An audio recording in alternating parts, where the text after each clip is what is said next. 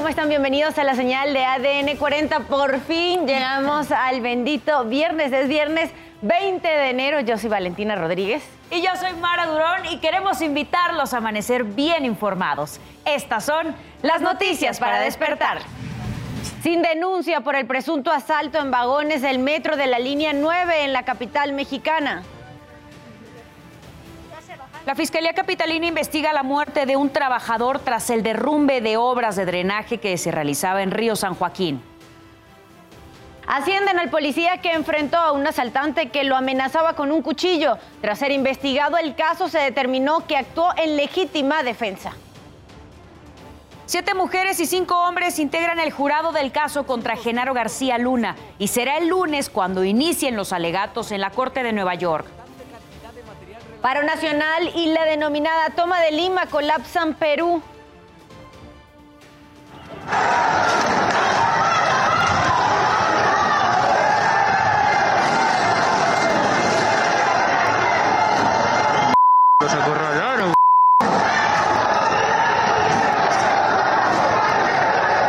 No se pierda más adelante la buena noticia del día. Demostraremos a los valientes bomberos de Sinaloa que rescataron a un perrito que se había quedado atrapado en el incendio de un hogar. Y la invitación, como cada madrugada, es a que visite y navegue en nuestro portal www.adn40.mx encontrará información de todo tipo, economía, política y el mundo, hasta deportes y entretenimiento. Si no ha salido de casa en este viernes 20 de enero, aquí le tenemos las recomendaciones viales y por ahora se registra buen avance en Avenida Universidad en ambos sentidos, entre Avenida Coyoacán y Eje 7 Sur. Debe tomar precaución vial porque hay cierre de carriles laterales de circuito interior desde Cairo hasta Avenida Gran Canal al poniente por obras. La alternativa vial que tiene para circular es eje 3 norte. También debe tomar en cuenta el pronóstico del tiempo para el día de hoy. Estamos despidiendo ya el Frente Frío número 25 y le damos la bienvenida al Frente Frío número 26. En este alejamiento del Frente Frío número 25, más este canal de baja presión aquí en la península de Yucatán, estarán generando, además de posibles lluvias, sobre todo para Quintana Roo y Yucatán, alto oleaje para Veracruz. También se esperan posibles lluvias aisladas en Oaxaca y en Chiapas. Debe tomar en cuenta que es posible que haya crecida de ríos. Ahora bien, tenemos esta vaguada polar con la aproximación del Frente Frío número 26 y esta corriente en chorro subtropical más la corriente en chorro polar que van a estar generando todavía bajas temperaturas, sobre todo en la zona norte de nuestro territorio nacional, posible caída de nieve y aguanieve, sobre todo en la zona serrana de Baja California y Sonora. También se esperan bajas temperaturas de menos 5 a menos 10 grados, sobre todo en la zona montañosa de la zona norte. Tenga en cuenta las rachas de viento para Baja California, 60 kilómetros por hora aproximadamente va a estar soplando el aire. Ahora bien, en ADN 40 evolucionamos y queremos estar más cerca de todos ustedes. Por eso la invitación, como cada día, es a que reporte a través de todas nuestras plataformas en redes sociales utilizando el hashtag Ciudadano en Tiempo Real. Ahí puede dejar cualquier denuncia, reporte, situación que le inquiete. De hecho, en redes sociales nos denunciaron estos cristales rotos que abandonaron en Fray Juan de Zumarraga y Calzada Misterios en la alcaldía Gustavo Amadero, al norte de la capital mexicana. Saray Uribe, recuerde usted que estará leyendo sus comentarios a las 12 del mediodía. Es momento de irnos a las calles de la Ciudad de México. En esta ocasión contigo, Isidro Corra. Adelante. Muy buenos días. ¿Qué tal amigos? ¿Cómo están? Muy buenos días. Por fin viernes. Anoche y esta madrugada se vivió un caos en la zona de Indios Verdes. ¿Por qué? Veamos la siguiente información. Por más de cinco horas de bloqueo, un grupo de familiares y amigos de una joven desaparecida desquiciaron anoche y parte de esta madrugada la movilidad de Insurgentes Norte. Efectuaron dos bloqueos, uno en la altura del paradero del metro Indios Verdes y el otro más adelante, donde inicia la autopista México-Pachuca con dirección a Ecatepec. Se perdió mi hija de los baños de aquí del paradero de Indios Verdes. Mi esposa entró al, al baño y este, dejó a mi hija ahí esperándola afuera y cuando salió del baño ya mi hija ya no estaba. El angustiado padre de familia lanzó un llamado a las autoridades para obtener una respuesta en la búsqueda de su hija, María Ángela Holguín Bustamante, de 16 años de edad. Pero si la fiscal Ernestina Godoy no no me da una respuesta, de aquí no nos movemos, ¿no? Los que también resultaron afectados, 160 de automovilistas, que no pudieron avanzar y quedaron atrapados en los dos bloqueos. Ya, ya tenemos aquí como tres horas parados, ya queremos llegar a descansar. Pues que desafortunadamente afectan a personas que no tenemos nada que ver con el tema del Señor, ¿no? Quiero ser un empático con ellos, pero pues la verdad es que no se puede. Pues que nos afecta a todos, ¿no? Porque no se, no, no se nos hace justo que por unos paguemos todos. Pues que tengan tantita consideración por los demás. Mañana hay que trabajar, escuela, todo eso, y estamos aquí, ve que la una y una de la mañana. Fue a las 2 de la mañana de este viernes que los familiares de María Ángela Holguín retiraron el bloqueo, pero amenazaron con regresar si la joven aún no aparece. ¡La queremos viva! ¡La queremos viva! Con imágenes de Jorge Guardiola y Daniel Flores, Isidro Corro, Fuerza Informativa Azteca. Amigos, por lo pronto, reporta que tenemos esta mañana. Sigamos pendientes. Muy buenos días. Gracias Isidro, ya son las 5 de la mañana con 37 minutos. Aquí le presentamos nuestro resumen informativo. Un presunto ladrón fue retenido y amarrado a un poste de luz por vecinos de la colonia La Unión de Cuernavaca. Momentos antes lo sorprendieron robando cable de un pozo de agua. De inmediato, vecinos lo atraparon, lo golpearon, lo amarraron y después lo entregaron a las autoridades. Dos muertos y una persona lesionada dejó el desplome de una avioneta en Talpa de Allende, Jalisco. La aeronave cayó en una parcela, lo que provocó la muerte de un hombre y una mujer. Servicios de emergencia trasladaron a otra mujer a un hospital. Su estado de salud es grave. Policías de Metepec desmantelaron una banda dedicada al robo a casa habitación que operaba en el Valle de Toluca, Estado de México. Se trata de dos colombianos, un costarricense y dos mexicanos. Según autoridades, su forma de operar consistía en tocar casas en situación vulnerable. Al ver que nadie contestaba, entraban por la fuerza. Su aprehensión se logró después de identificar los automóviles donde se trasladaban. Pues ellos realmente identificaban casas vulnerables y tocaban y, esperaban que nadie les abriera, que no estuviera pues, la, los habitantes y en ese momento pues trataban de entrar a como de lugar, rompían algunas chapas o se brincaban las bardas y penetraban a estos hogares. Miles de trabajadores franceses se declararon en huelga. Protestan contra los planes del gobierno de Emmanuel Macron que aumentará la edad de jubilación dos años más, es decir, a los 64 años. La manifestación fue promovida por los ocho sindicatos más importantes del país. Quedaron paralizados los sectores como ferrocarriles, escuelas, hospitales y controladores de tráfico aéreo. En las calles se reportan algunos disturbios, por lo cual la policía disparó gas lacrimógeno.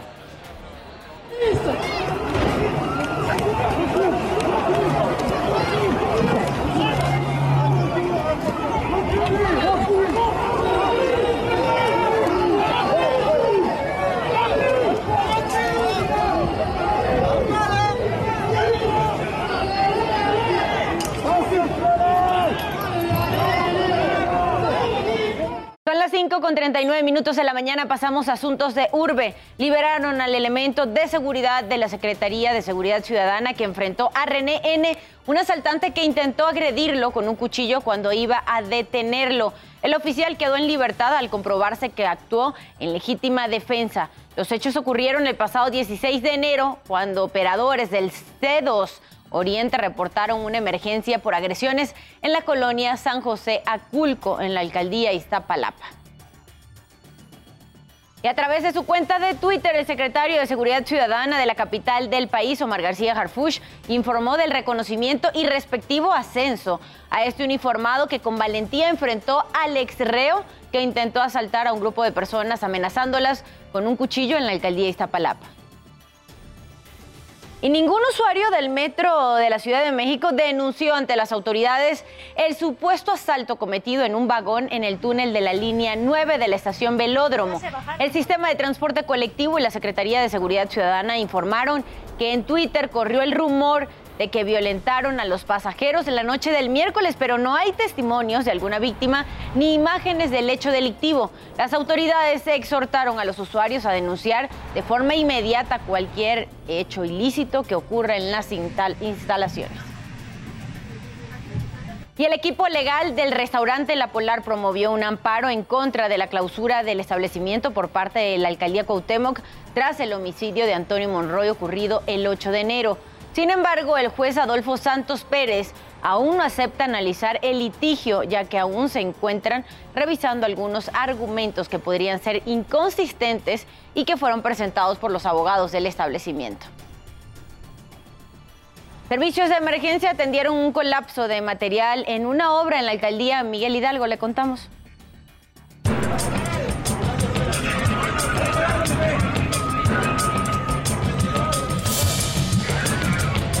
Un muerto y un lesionado dejó el colapso de material en una obra de drenaje en Avenida Río San Joaquín, esquina San Mateo Alemán, en la colonia Ampliación Granada, Alcaldía Miguel Hidalgo. Una empresa privada, subcontratada por el Sistema de Aguas de la Ciudad de México, realizaba trabajos de sustitución de tubería a una profundidad de 6 metros con una máquina excavadora. Dos personas quedan atrapadas al desprenderse una de las paredes de la excavación. Eh, lo que estaban haciendo era acomodar un tubo de, drenaje. Una de ellas lamentablemente pierde la vida y la otra es trasladada sin lesiones graves al Hospital Magdalena de las Salinas. Servicios de emergencia laboran en la zona y autoridades realizan un corte de la circulación desde el Calzada Legaria. Piden tomar como alternativa vial la avenida Ingenieros Militares. El alcalde Mauricio Tabe Sacmex se comprometieron a estar pendientes de los familiares del fallecido y de la persona lesionada. La empresa contratada pues, tiene que brindar su parte y asumir la responsabilidad. Asimismo, el, el sistema de aguas del gobierno nacional. Aquí está presente. La Fiscalía de la Ciudad de México investiga el caso. Los trabajos de sustitución de drenaje fueron suspendidos. Para ADN 40, Fuerza Informativa Azteca. 5 de la mañana con 42 minutos, pasando a temas internacionales. En Perú, lo que inició como una marcha pacífica terminó en enfrentamientos con la policía. Un paro nacional y la denominada toma de Lima colapsaron Perú este jueves.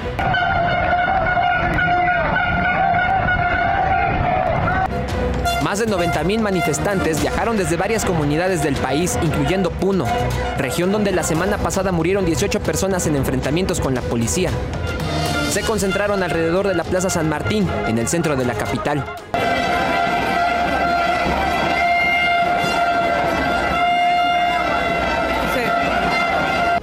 Algunos de los pobladores de Ayacucho, Apurímac y Juliaca pasaron la noche del miércoles en la Universidad San Marcos.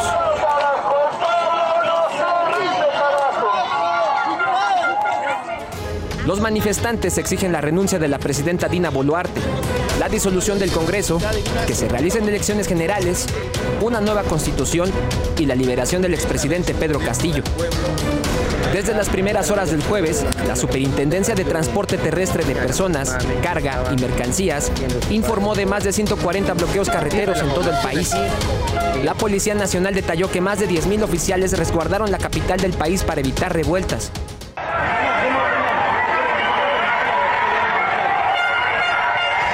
Varios vehículos blindados resguardaron inmuebles gubernamentales.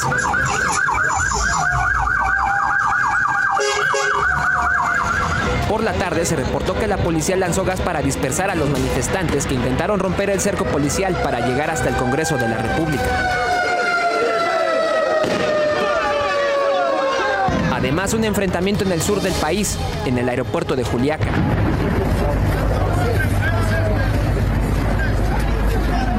Y en el aeropuerto Alfredo Rodríguez Bayón, en Arequipa. Esa parte ya han logrado ingresar al interior del aeropuerto. Sí, ya se encuentra un grupo de manifestantes dentro de las instalaciones del aeropuerto por la parte posterior, por la parte de eh, la pista de aterrizaje. También se suspendieron actividades en el aeropuerto de Cusco.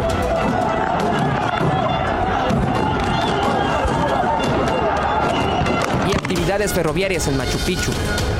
Hasta las 5 de la tarde, tiempo de Lima, se reportaron de forma extraoficial al menos una decena de heridos en las manifestaciones, principalmente en los intentos de toma de aeropuertos. Para ADN 40, Cristian Arrieta, Fuerza Informativa Azteca. Y tras los hechos de la toma de Lima y los enfrentamientos que hubo en la capital de Perú, la presidenta de ese país, Dina Boluarte, dijo tajantemente que los actos violentos no se van a permitir. Aseveró en un mensaje a la nación que todo se trató de un acto premeditado y fue más allá diciendo que alguien financia estos hechos. A los que están marchando diariamente, ¿quién los financia? Porque no están trabajando y qué dinero están llevando a sus hogares, por qué están abandonando sus familias para salir a la calle a protestar y en sus protestas no hay ninguna agenda social que el país necesita. En sus protestas son cosas que ustedes saben, están al margen de la ley. Ustedes quieren quebrar el Estado de Derecho, y una vez más, venezolanos salieron a las calles para denunciar la pobreza en la que están sumergidos. Exigen derechos laborales y de libertad de expresión, acceso al agua potable y gasolina. También piden frenar casos de corrupción y dar soluciones a sus solicitudes. A más de dos semanas de que iniciara el año, organizaciones no gubernamentales han contabilizado hasta 400 manifestaciones. Y usted ya está bien informado y con todos los datos que necesita saber antes de salir de casa. Manténgase por favor conectado en todas nuestras plataformas porque ADN 40 siempre conmigo.